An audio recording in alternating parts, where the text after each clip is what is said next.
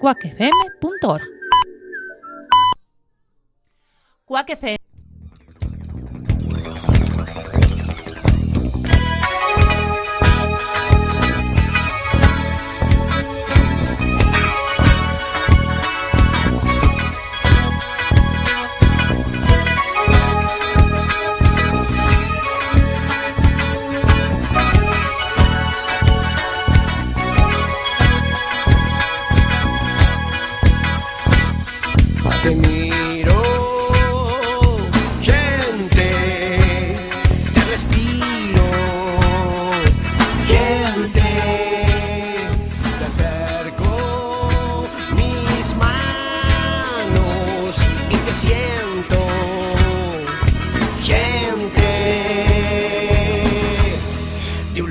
Buenas noches, conciencias. Vamos a nuestro mundo.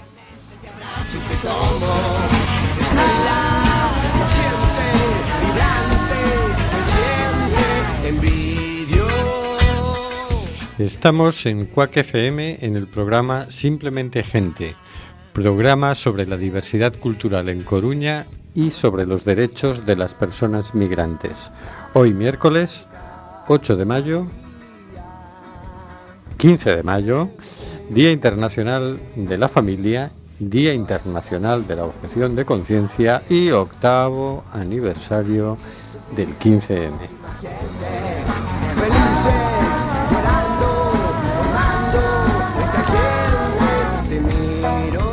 Volvemos a las ondas, volvemos a la frecuencia modulada. Estamos de nuevo en el 103.4 las ciudadanas y ciudadanos tenemos derecho a comunicar. Mal que le pese a la Junta de Galicia, que recurrió la sentencia del Tribunal Superior de Justicia de Galicia, que nos reconoce el derecho a emitir en frecuencia modulada. Cuac vuelve.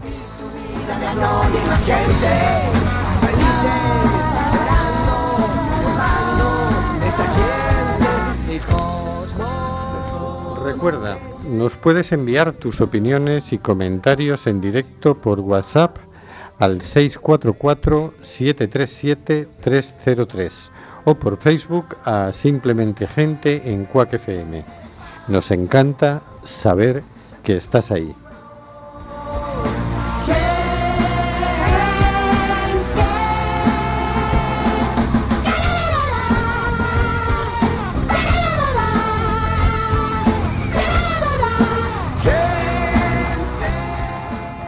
Seguimos denunciando los vuelos de deportación de inmigrantes que realiza Europa por medio de las compañías Air Europa, Aeronova y Swifter. No vueles nunca con esas compañías.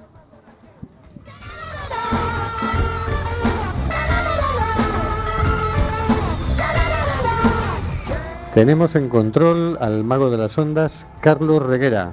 Hola, Carlos. Hola, amigos y amigas. Un nuevo programa. Vamos allá. Más allá de las ondas tenemos al señor García. Buenas noches, señor García. Buenas y primaverales noches. Sí, efectivamente, don Rubén. Se cumplen ocho años de una gran oleada de búsqueda. Hace ocho años en España el movimiento 15M removió muchos corazones y muchas conciencias. Quería transformar la injusticia, la pobreza, el dolor y el sufrimiento y la violencia y quería transformarnos buscando nuevos caminos, nuevos valores, nuevas relaciones. Ocho años no es nada. ¿Llegaremos a la madurez cuando cumpla una década? Pronto. También más allá de las ondas tenemos a Óscar G. Buenas noches, Óscar. Hola, buenas noches. Sí, 15 años, digo 15 años, no 8 años ya 15M. Pero parece que aquí todo se tambalea. Se acaba Juego de Tronos, se acaba Big Bang Theory, Evo le deja salvados, el Real Madrid no gana la Champions, se va Griezmann del Atleti, el PP saca solo 66 diputados. Esto es sintomático, ¿eh? aquí va a pasar algo algo grande, no sé, pero algo va a pasar. Evole, se va de, Salvados. Se va de Salvados, ahora lo va a hacer Gonzo. Caray, ¿y eso qué, qué motivo se da?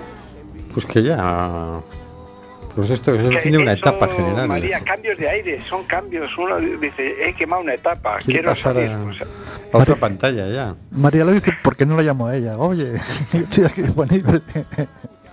Pero sí, sí, esto, esto algo Dios, se está y no fue acabando. topic eso, por Dios. En Twitter sí. Bueno, como habéis visto, en el estudio José Couso tenemos a María Núñez. Buenas noches, María. Buenas noches. Mal, mal, mal informada estoy, que no me, estos días no he estado mirando ahí el Twitter y me he perdido algunas de las bueno, noticias pues- estrella de estos días. ¿eh? Que no se puede estar a todo, que es que no da para todo.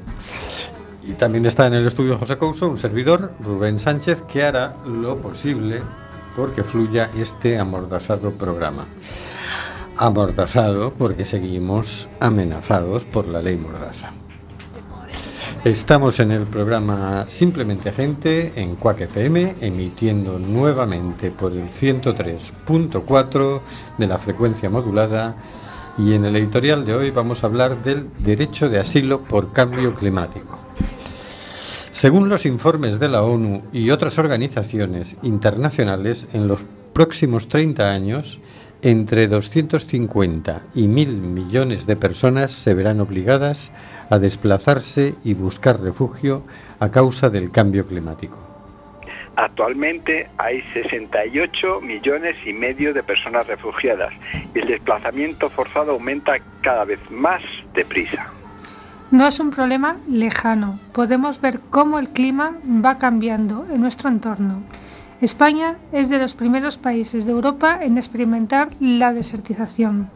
Numerosos cultivos se están viendo afectados. El aumento de temperatura del mar empieza a afectar a la pesca. Como consecuencia, numerosas personas tendrán o tendremos que desplazarnos para sobrevivir. La pregunta es, cuando te tengas que desplazar, ¿cómo prefieres que te traten? ¿Que te acojan o como está haciendo Europa, que te maltraten o incluso te conduzcan a la muerte? En este programa preferimos acoger y ser acogidos y acogidas. También las organizaciones de la red de Acampa decidieron en su asamblea del año pasado promover una iniciativa legislativa para que se reconozca el derecho de asilo por motivo medioambiental. El primer paso ha sido hablar con diputadas del Parlamento de Galicia para que aprueben una moción instando al Gobierno de España a legislar este derecho.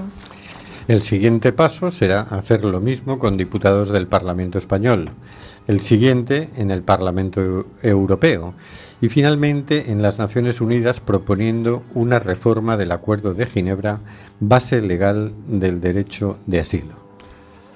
Hemos estado revisando los programas electorales que, que presentan los diversos partidos para el Parlamento Europeo.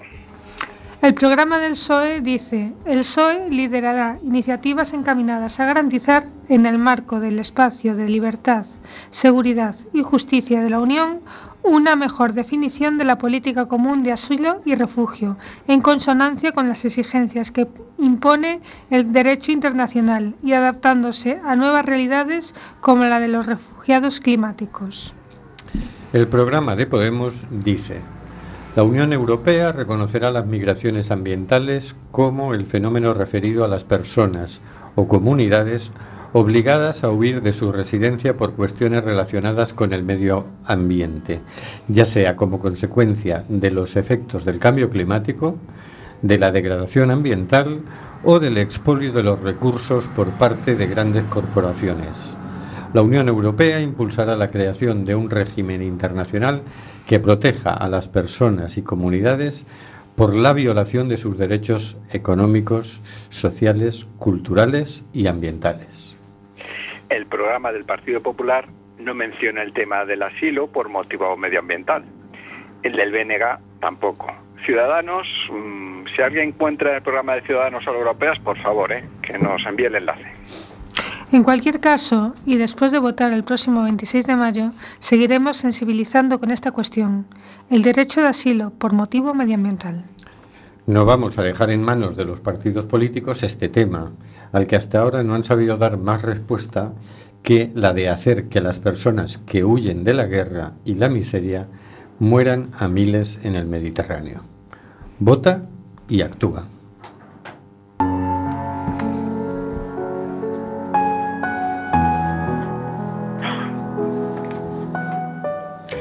Cositas de la actualidad, por el señor García.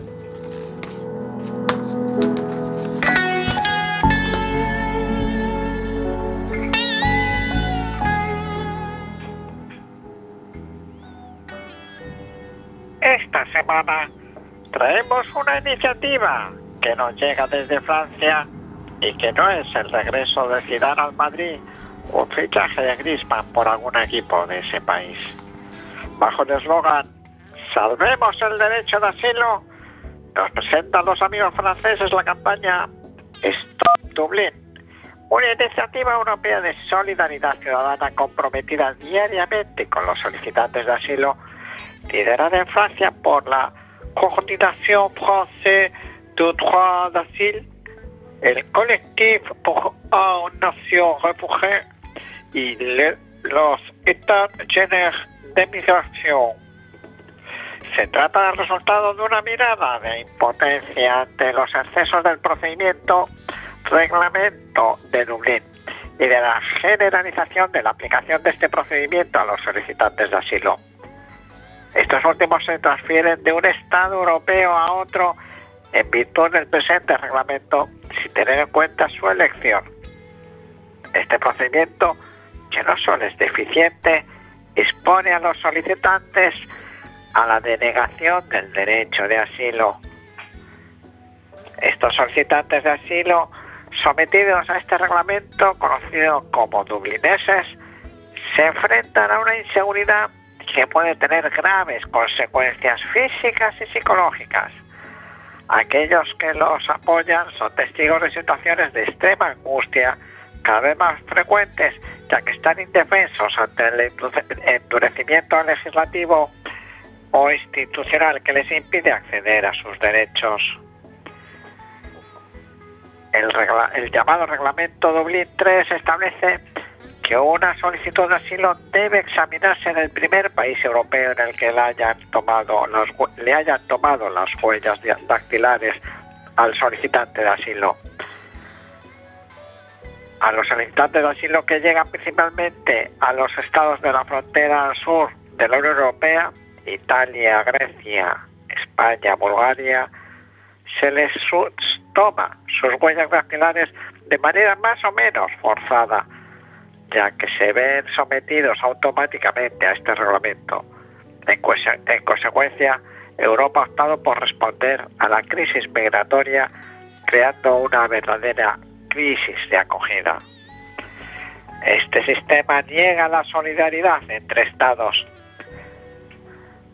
Permite que los países del norte de Europa, permite a los países del norte de Europa devolver a los solicitantes, a los que solicitan asilo, principalmente a los países del sur, que tienen que gestionar casi todas las solicitudes.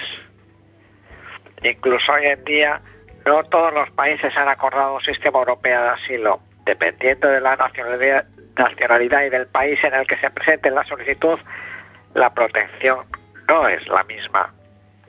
Es un sistema en donde a su vez los estados envían a los solicitantes de vuelta a los países de llegada, convirtiéndose así en cómplices de las expulsiones a países de origen de alto riesgo.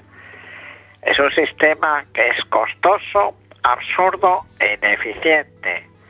Cada año los países gastan millones de euros para controlar sus fronteras y devolver a los solicitantes que deambulan de un país a otro durante meses.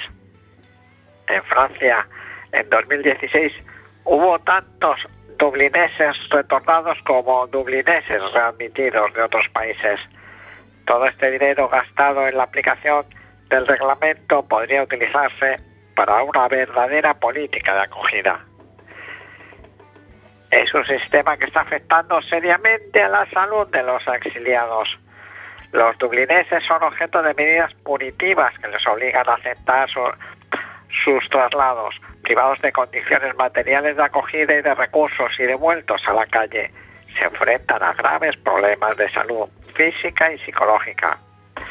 El sistema Dublín impide la integración de los refugiados, prolonga el tiempo que transcurre antes de que se pueda solicitar el asilo y se concede la protección internacional. después de muchos meses en la búsqueda de ser devueltos deambulando o en la calle, ¿cómo es posible reconstruirse de manera sostenible y comenzar un proyecto de vida? Para salir de esta política humana absurda, ineficaz y costosa, el solicitante de asilo debe poder elegir el país o presentar su solicitud en consecuencia. Debe derogarse el reglamento Dublín 3. Proponen desde esta campaña con el que nos animan, entre otras cosas, a participar el próximo 25 de mayo en una manifestación en París. ¿Tenéis preparados los chalecos amarillos? Yo sí, yo tengo el del coche ese que tengo, pero claro, igual al pasar por Cataluña va y me detienen, o sea que, no sé yo. Además, tengo, estoy pensando en hacer una reunión el día 27, no, no, sé, me pilla un poco mal, pero vamos, en espíritu sí, ¿eh? Porque qué barbaridad, esto es, esto es como una especie de tratado de tortura al refugiado, ¿no?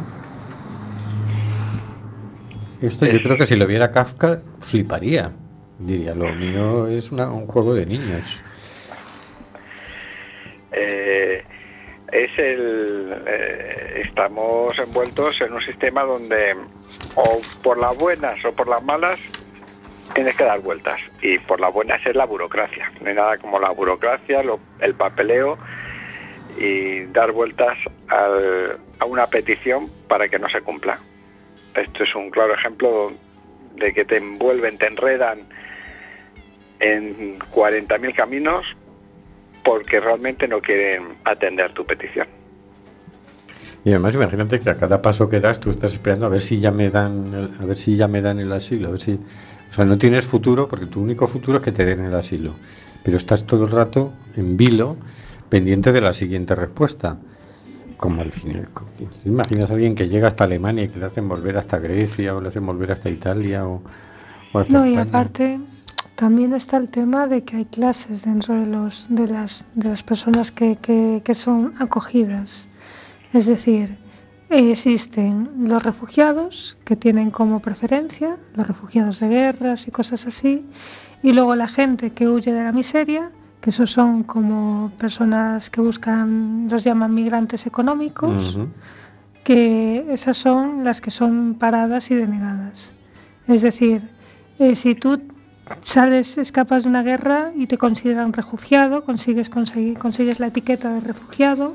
Entonces, eh, estos refugiados tienen sus cupos dentro de las naciones, sea, dentro de los países, y entonces tú aún tienes posibilidades de conseguir asilo.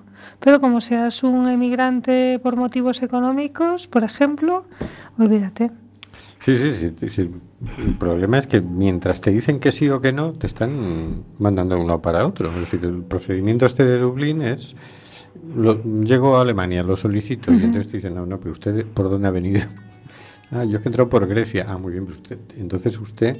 Entonces comprueban si tú has dejado la huella dactilar en Grecia, que por eso muchos se escapaban y trataban de no caer en un campo de refugiados en Grecia o en Italia, porque decían como, ponga aquí la huella dactilar, ya no me muevo aquí. Ya no hay escapatoria. Entonces muchos se, se escapaban, iban por la vía del tren, etcétera, etcétera. De todas maneras... cómo están los campos de Grecia, en la situación en la que están ahora mismo todas las personas que han venido de, de Oriente, de Siria, de Irak, de Afganistán, cómo están, qué condiciones tienen esos campos de Grecia.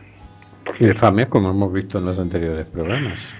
Necesitados de apoyo humanitario que no, que no se lo quieren dejar traer a, a Proactiva Penal. No, pero lo peor de todo es que ya no es que se lo quieran dejar llevar, es que les hacen hacer un viaje en balde. Es decir, lo que no tiene sentido es que tú llegues a puerto con la mercancía y no te la dejen descargar. Sí, sí. O sea, que te dejen salir con la mercancía, te digan que solo puedes llevar, eh, navegar hasta allí si llevas esa mercancía y cuando llegas allí no te la dejan dar. Eso, eso es eso es una locura. Eso es crueldad intolerable, porque oye. Y luego tienes la gente muriéndose y la mercancía para salvarlos en puerto. En puerto, sí. Es que eso a mí me parece. es que. es, ya no tengo, es que creo que ya no hay palabras, ¿no? Para definir lo que, lo que es eso. No es que ya no tengan el campo de refugiados en condiciones que es responsabilidad del gobierno. Es que no dejan ni que nos ayudemos entre las personas. Y dices, oye, ya que tú no estás haciendo bien tu trabajo, déjame que lo mejore, que lo mejoremos entre nosotros. No, no, ni eso. Lo hago Bueno. mal y encima no te dejo que vengas aquí a... Pero eso pasó también, eso pasa siempre, ¿no? Esto es, yo me acuerdo, hace años había pasado algo parecido cuando fue lo del Prestige, ¿no? Que había venido el Prestige, se había dejado todas las playas llenas de, Chapapote. de fuel, de chapapote, llegaron los voluntarios, empezaron a recoger el chapapote y de repente eh, empezaron a echar a los voluntarios, porque no querían gente voluntaria trabajando en las playas y, y quitando el chapapote. Mm. Entonces hubo ahí un, un lío enorme porque los voluntarios no entendían por qué se les, se, les, se les echaba y aquí pasa un poco lo mismo es el tema de el tema del voluntariado eh, que tú quieras hacerlo por tu cuenta no No les gusta. no gusta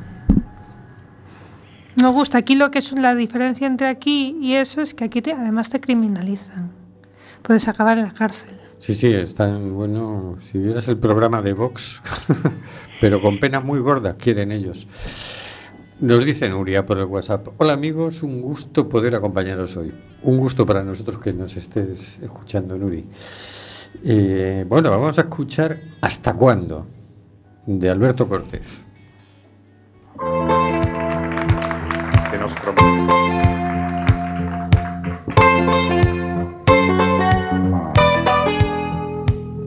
Cuando piensas lo que cuesta cada bomba, cada avión o cada carro de combate, mientras mueren tantos niños en la sombra, como espectros acosados por el hambre cuando ves como los grandes tiburones seleccionan a su antojo cada presa, la devoran en sus cómodos salones, con muy pocos invitados a la mesa.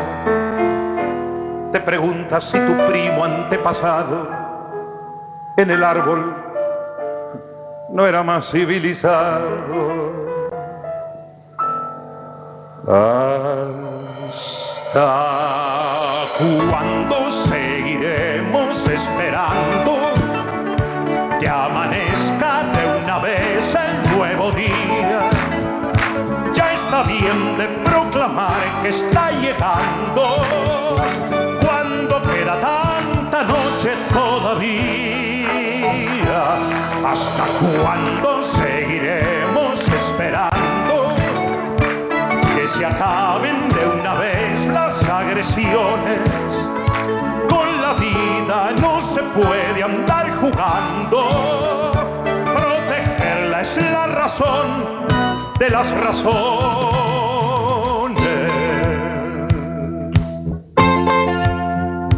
Ahora venga. Cuando ves los fanatismos desbordados como matan a mansalva cada día, protegidos por siniestros abogados que le llaman al terror ideología. Cuando ves que se consagran las prisiones en el nombre de Jesús crucificado, no te asombres si después las bendiciones se reparten desde un púlpito blindado. Te dan ganas ante tantos disparates de volver a convivir con los primates. ¿Hasta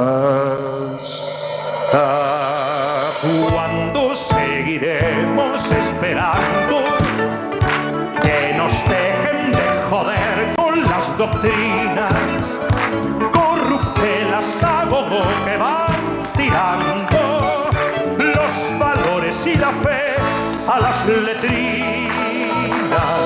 ¿Hasta cuándo seguiremos esperando?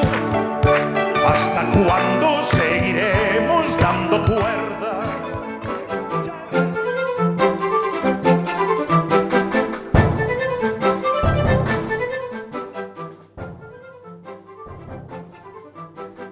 Otras cositas de la actualidad por María Núñez y Rubén Sánchez.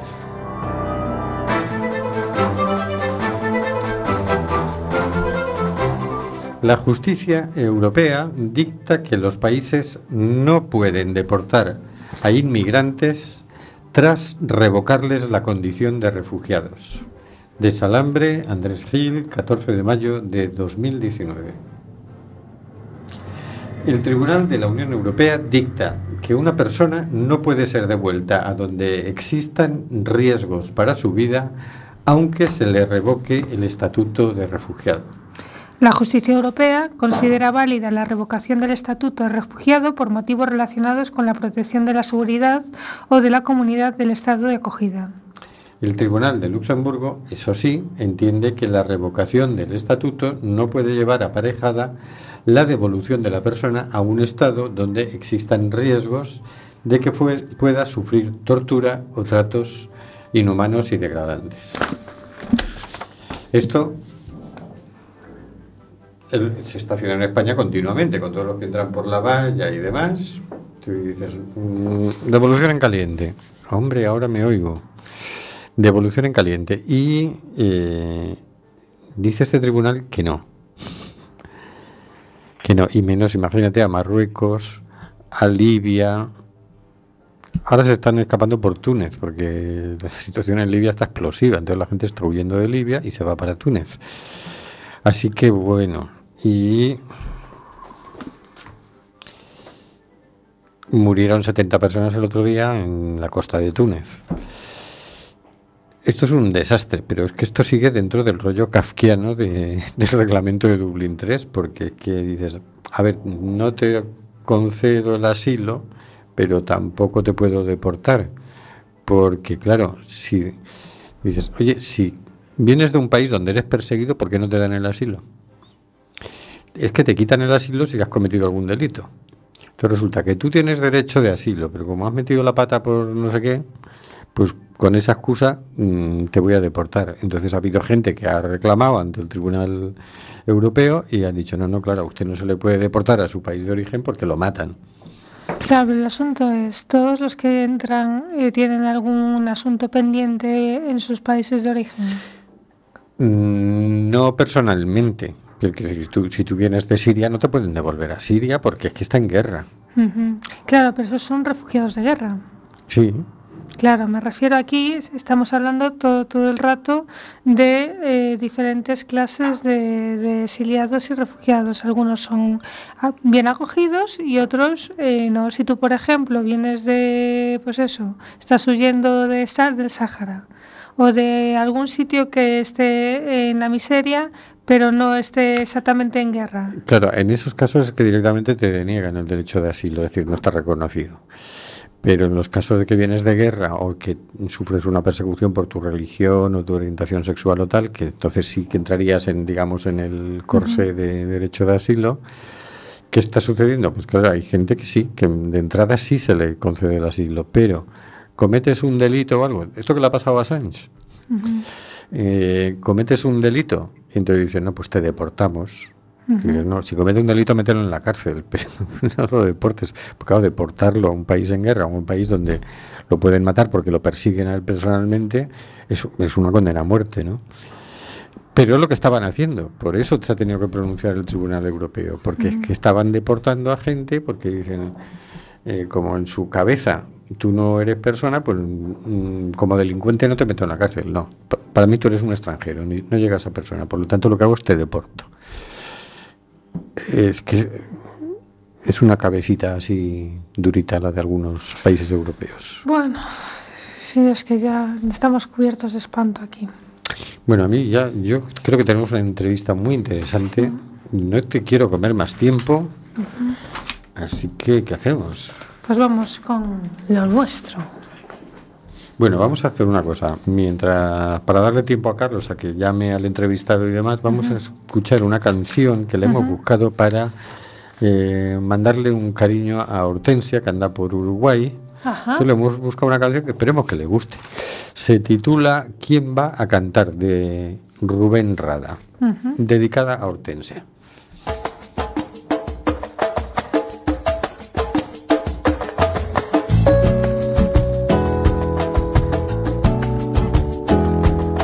Cuando se pierda toda la poesía, cuando la gente solo sobreviva, cuando el cansancio mate la alegría, seremos una máquina de trabajar. Sí, claro. Si globaliza nuestro pensamiento, solo habrá un libro con el mismo cuento.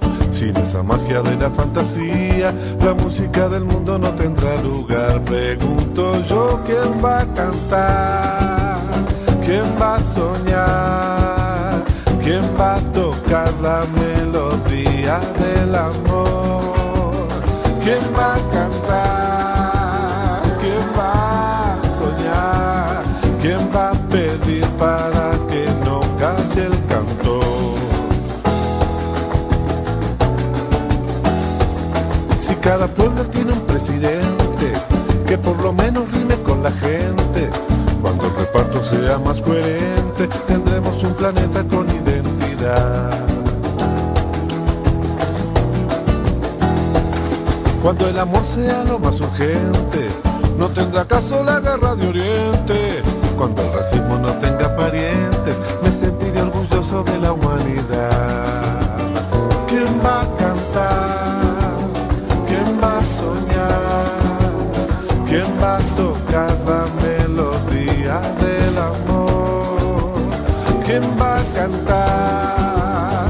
¿Quién va a soñar? ¿Quién va a pedir para que no calle el cantor?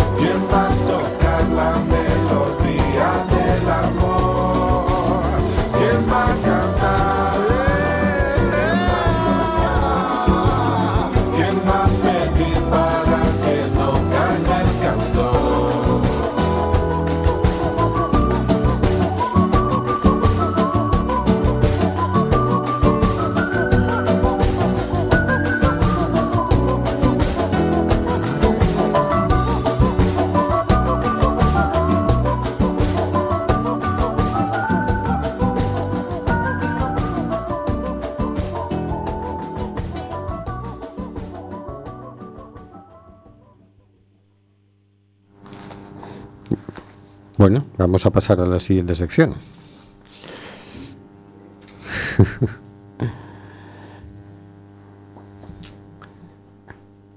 Adelante, vamos a por Abre los ojos.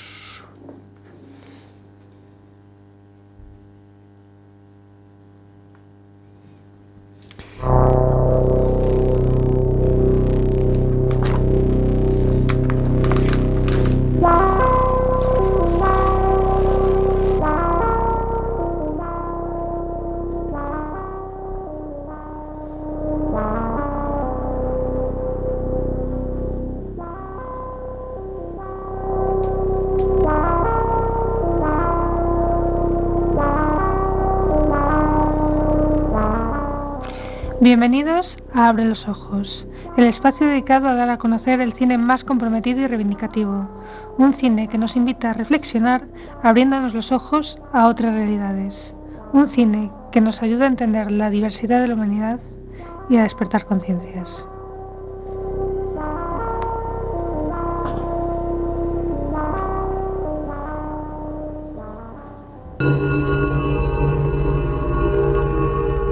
El 7 de julio de 2017, 122 países votaron a favor del Tratado sobre la prohibición de las armas nucleares. Algo nuevo estaba ocurriendo. Um, we stood up to some of the most powerful, most heavily militarized countries on this planet and did something that they were forbidding us to do. The focus changed from tools of security and stability to human beings are destroyed. Si si estamos hablando de seres humanos que en su experiencia humana en esta vida han conocido los horrores de lo que estamos tratando de solucionar. Although it's the people who suffer, and this has been forgotten in our debate. No one's saying that chemical or biological weapons are okay for certain countries but not others and Now, we today have a massive body of evidence that a nuclear war would simp- simply not only not be winnable, it would likely destroy life on Earth as we know it today. even a much more limited nuclear war, one that might involve other nuclear powers like India and Pakistan, would in fact be a threat to the entire world. The ability to, you know, kill massive amounts of people and uh, inflict suffering and pain on, on civilians is not a sign of power and prestige. It's what dictators do. It's what uh, human rights violators do. Not respectable countries that want to have a good standing in the international community. Un día la era nuclear quedará en nuestra memoria como un mal sueño que surgió en un momento de temor y destrucción. We Hibakusha had been waiting for the ban for 72 years. Let this be the beginning of the end of nuclear weapons.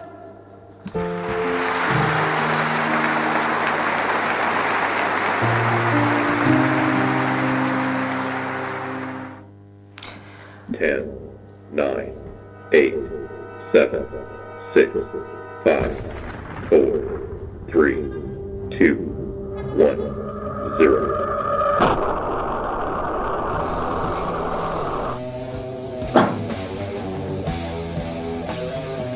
Lo que acabamos de escuchar es el tráiler del documental El principio del fin de las armas nucleares. El 7 de julio del 2017, 122 países votaron a favor del tratado sobre la, prohibición de las armas nucleares. Los países que no tienen armas nucleares, pero viven bajo su amenaza, votaron a favor de una prohibición. Sin el conocimiento de la mayoría de sus ciudadanos, los gobiernos de las potencias nucleares del mundo no votaron. Y, sin embargo, la prohibición siguió adelante. Desde luego, algo nuevo está sucediendo. El principio del fin de las armas nucleares es un documental producido por la Agencia Internacional de Noticias Presenza y que está dirigido por el director de documentales Álvaro Horus, a quien tenemos con nosotros hoy en nuestro programa. Buenas noches, Álvaro. Buenas noches, María. ¿Qué tal? ¿Cómo surge la oportunidad de rodar este documental? Pues yo ya tengo experiencia de hacer documentales anteriormente y colaboraba eh, de vez en cuando con la agencia Presenza y Tony Robinson, que es el, el- codirector de la agencia, pues llevaba tiempo participando en, en, en ICANN, en la campaña de prohibición de armas nucleares, y me propuso hacer el documental. Yo, como ya había pensado en ese sentido, pues enseguida quedamos de acuerdo en hacerlo. ¿Y cuál es la finalidad de este documental? Es decir, la motivación principal para, para realizarlo.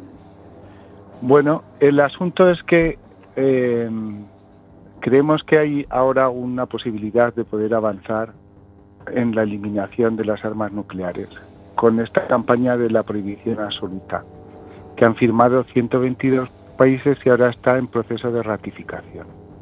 Si lo ratifican, es decir, que consultan a su Senado, a su Congreso o el procedimiento que tengan en cada país y ratifican esa firma 50 países, entonces entra en vigor.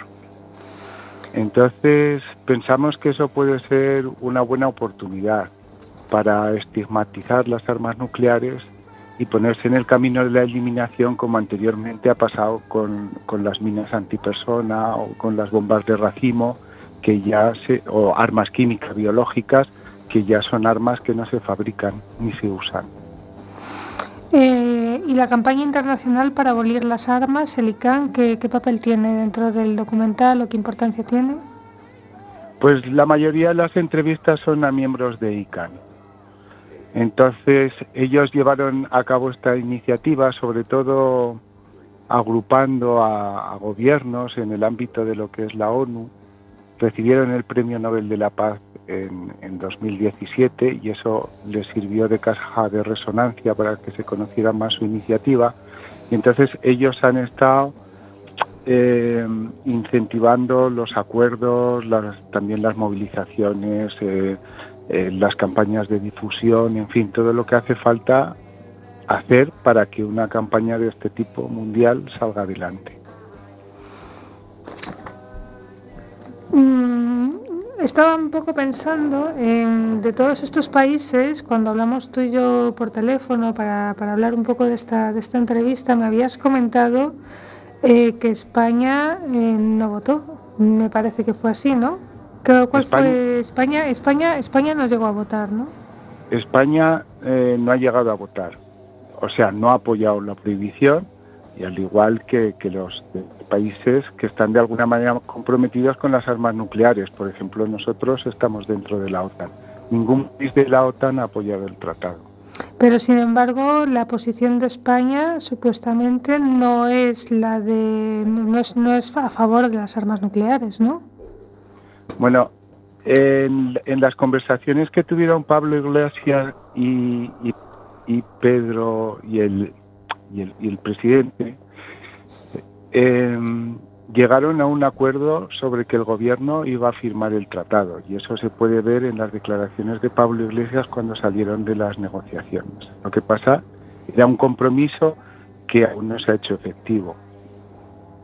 Por otra parte, eh, por ejemplo, sale en la entrevista el, que era diputado de Podemos, Pedro Arrojo, que reunió eh, 90 firmas de cargos electos que eh, a favor del apoyo, o sea, que apoyaban el tratado de ICANN. Por otra parte, también ciudades, por ejemplo, ahí están muy cerca, Santiago Compostela, La Coruña, Zaragoza, ya sus ayuntamientos han firmado también apoyando a ICANN. O sea, hacen el Cities Appeal, que quiere decir que una ciudad, en defensa de sus ciudadanos, está a favor de la prohibición de las armas nucleares y pide a su gobierno que firme el tratado. ¿no?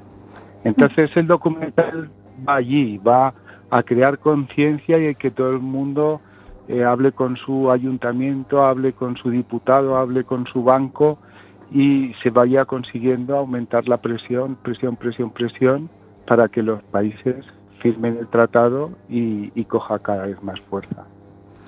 Eh, ¿Quiénes serían las personas así más importantes que aparecen en el, en el documental?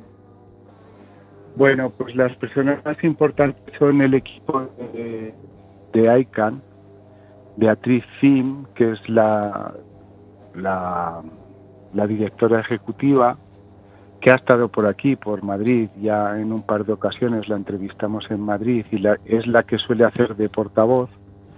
Y también, digamos que la que creo yo que la, la entrevista que deja más huella es Sesuko Zulow, que es una superviviente de los bombardeos de Hiroshima. Ella tenía 13 años cuando el bombardeo de Hiroshima sobrevivió y entonces su testimonio personal mm, que comunica con mucha potencia y con mucho y que te llega bastante, pues es una de las partes fuertes del documental.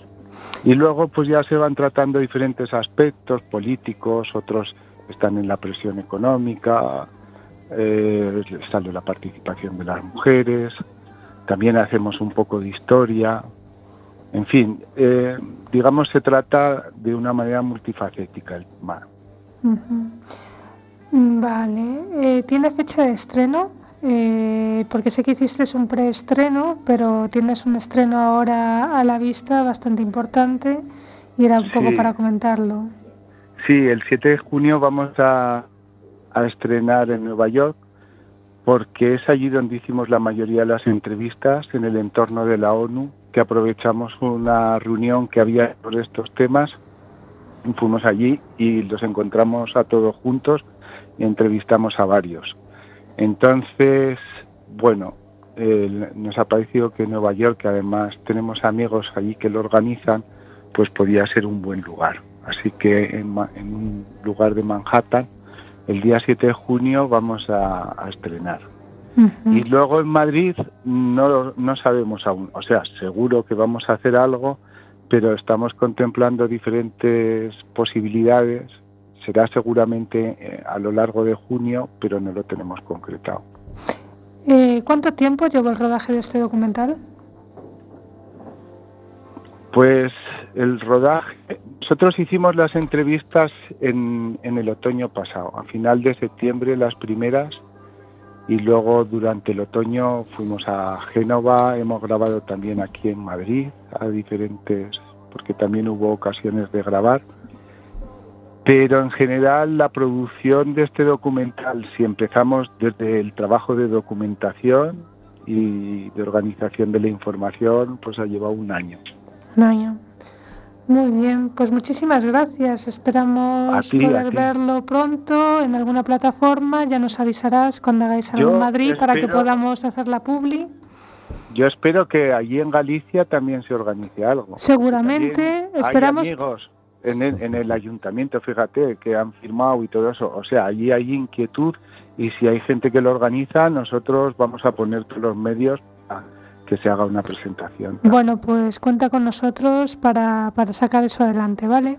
Muchas gracias. Pues muchísimas gracias, A ti. Álvaro. Hasta, hasta pronto. Hasta pronto.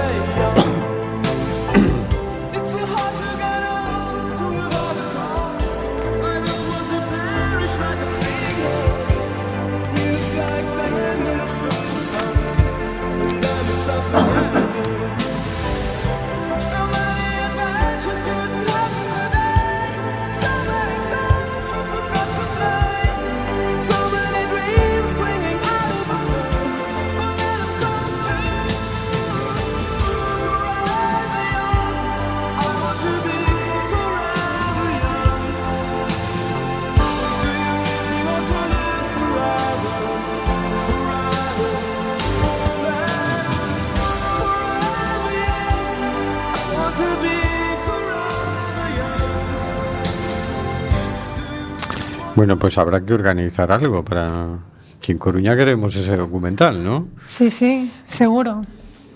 Además, oye, que sí, que aquí hemos conseguido que el ayuntamiento, por unanimidad, le diga al gobierno que tiene que ratificar ese tratado. Además, fíjate, porque tiene mucha historia el, el asunto.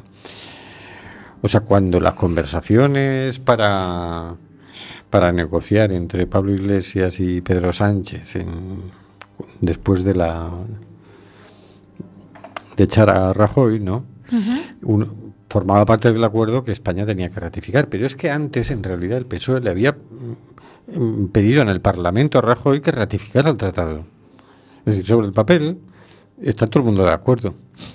Rajoy no quiso en ese momento, Rajoy no estaba de acuerdo porque, claro, los países de la OTAN eh, no se atreven, porque Estados Unidos miraría muy mal. Pero, pero claro, lo- se está haciendo campaña por ayuntamientos y tal. En Italia es mucho más potente la cosa, ¿no? Pero ya aquí hemos conseguido que el ayuntamiento, además por unanimidad, diga, sí, sí, esto hay que, el gobierno debería firmarlo. Pues se merece que nos echen una mano ahora a organizar algo, ¿no? Hombre, por supuesto, hay que aprovechar este, este tironcillo y meterlo, claro. En fin, tenemos en la agenda una manifestación por el clima, ¿no? Pues sí, el viernes 24 de mayo de 19 a 21 en el obelisco de la Plaza María Pita, desde el obelisco a la Plaza María Pita, que está organizada por Friday for Future Coruña. El movimiento Fridays for Future eh, nació co empeño de Greta Thunberg e a consciencia de numerosos xoves Xóvenes suecos que se, un, que se lle uniron e agora protestan cada venres diante do Parlamento. O 24 de maio farase unha gran folga e manifestación a nivel global. Na Coruña partirá a 7 da tarde do Belisco para acabar diante do Concello. Lembra que non poidemos esperar, hai esperanza, pero non hai tempo que perder. Sí, se nos está acabando el tiempo. Porque, porque tenéis mucho calor ahí en Coruña estos días. Pero no os, no os acordáis de lo que dijo el primo de Rajoy, que eso de cambio no estaba demostrado. Lo dijo el primo de Rajoy. Sí, sí. Y además Donald Trump, que es otra autoridad en el tema, ha dicho, "Uf, nos estaríamos muriendo, menos mal que hay cambio climático, que sí que hay calentamiento global, que si no nos estaríamos muriendo de frío. Claro, no, o sea, está claro, si no hay nada más que ver la cara de qué colores tiene el señor Donald Trump, tan vistosos, tan lustrosos. eso, Qué bonito, qué, qué- exagerados sois. No, no, si son los jóvenes que andan apurados con el tema. Eh, yo creo que tienen toda la razón, ¿eh? No, no, si es que eh, me- eh, la verdad es que la gente de 20 años para abajo mm, se tiene que plantear muy bien el futuro. No solo, o sea, además de por el clima, que si consiguen revertir un poquito, cambiar un poco la dirección, a lo mejor aguanta esto unos cuantos siglos más. Es que ya las pensiones no sé si las llegarán. Para ellos será un- un- una vieja leyenda. ¿Te acuerdas cuando nuestros abuelos a partir de los 65 o 70 años dejaban de trabajar y cobraban pensiones, pues para ellos, al paso que vamos, va a ser una leyenda. A ver cómo acaba esta historia, que no está claro, ¿eh? Que no está claro. No lo sé, ¿eh? No sé si, si llegamos a tiempo. Ya- Sí, siempre sí. no sé, yo es... A lo mejor es que estoy afectado por el último episodio de Juego de Tronos. Ahí se me cayó mucho mundo a mí. y Dije, no, pero por favor, Daenerys, ¿cómo me haces esto? ¿Pero qué pasa? ¿Ya se acabó entonces o qué? No, no, pero el último que han ahí. emitido, pero fue devastador. No, Vaya, no sabía que la seguíais. vamos, toda la vida. o sea, Toda la vida con ella. pero esto fue una masacre, a mí me dolió, ¿eh? A mí me dolió. No me esperaba esto de, de la muchacha. No cuentes, no cuentes que yo no he visto aún. o sea. Ah, spoiler, spoiler. Eh, sí, ya hay otro programa en Cualquier FM que se llama, no sé si sigue existiendo, pero ya Spoiler.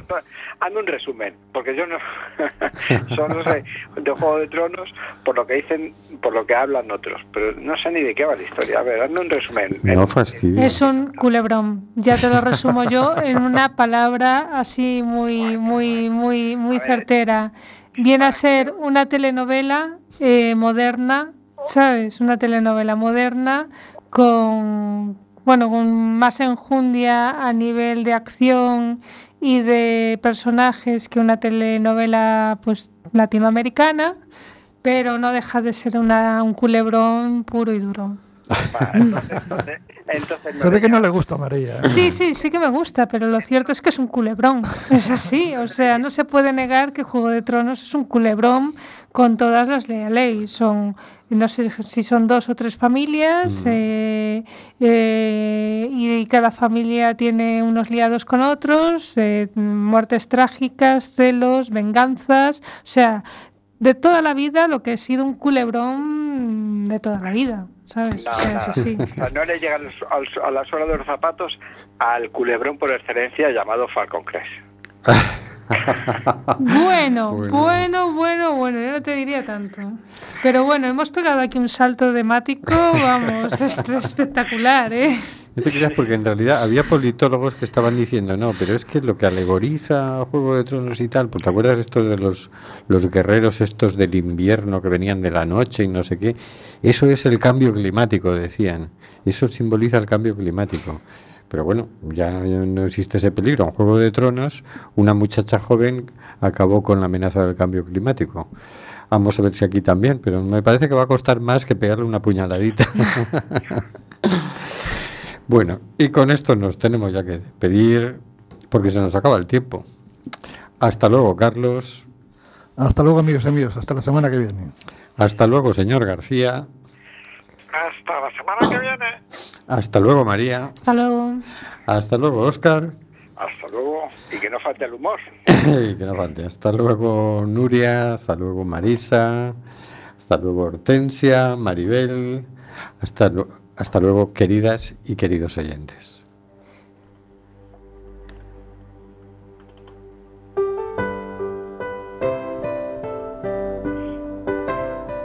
Está muriendo gente en el Mediterráneo. Nosotros hacemos este programa. ¿Qué vas a hacer tú?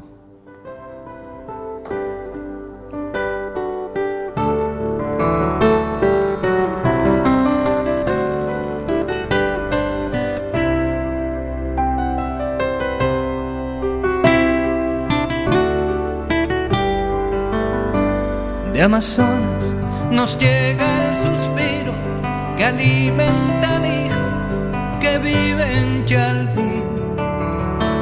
Y en Namibia se escucha el ronquido, inquieto y dormido, del nevado del Ruiz. Mientras que hoy la pampa abraza Berlín. Coliseo despierta New York. Chacareras bebiendo de un faro, soleares de un tan y una isa de un son. y una quena con gaita escocesa bailaban en la clave de un djembe y un bongo. Hoy el reggae se impregna con alma de sol, entonando una misma canción. Barriendo fronteras, se hermanen las tierras bajo un mismo sol. Y en el encuentro profundo de cada cultura esté la solución de un respeto